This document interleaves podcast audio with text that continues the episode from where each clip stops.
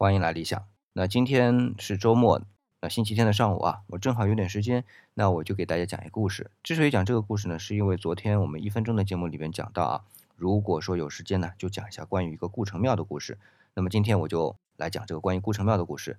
那这个故事的主人公呢，不再是汉文帝了，而是董彦。董彦是谁呢？是窦太主的面首。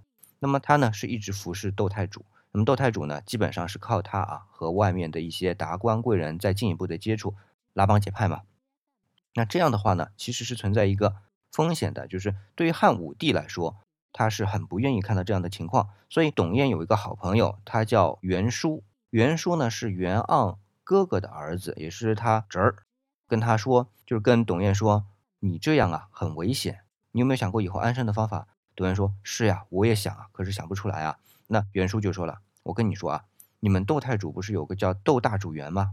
这个地方呢，是从汉武帝住的地方去故城庙这个路上必经之所。但是呢，如果绕开它就没有住的地方。你不如把这个地方呢献出来给汉武帝，然后呢让他做成行宫，这样的话汉武帝会很高兴的。然后呢，他知道是你出的这个主意，那是不是你以后就高枕无忧了呀？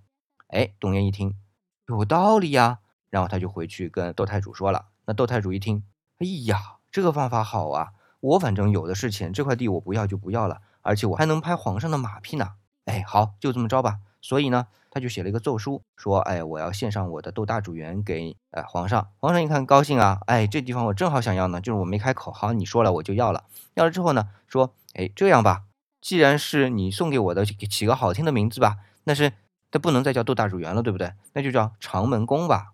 哎，所以呢，就有了长门宫啊。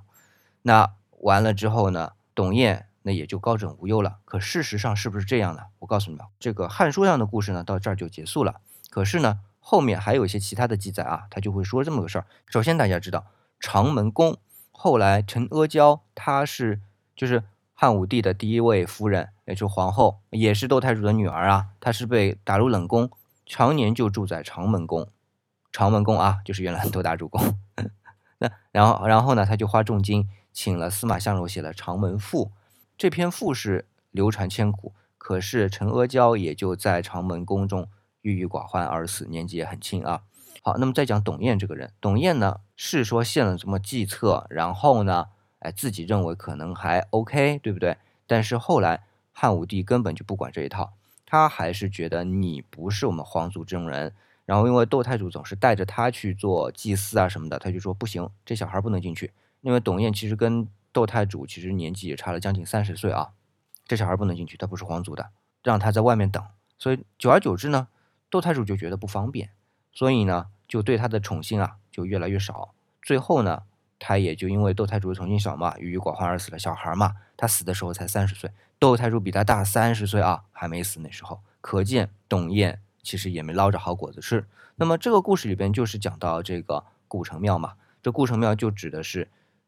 汉武帝要去故城庙的意思，就是汉武帝要去祭祀汉文帝，就是这么个意思。所以故城庙就已经变成了一个专有名词，就是说一说故城庙就是去祭祀汉文帝，是一个动宾结构的一个短语了啊。所以昨天在讲故城庙这个事儿的时候，就讲到了汉武帝的这个故事，董燕的这个故事。所以今天呢，我特别来讲一下啊。今天节目呢就到这里，感谢您的捧场，再见。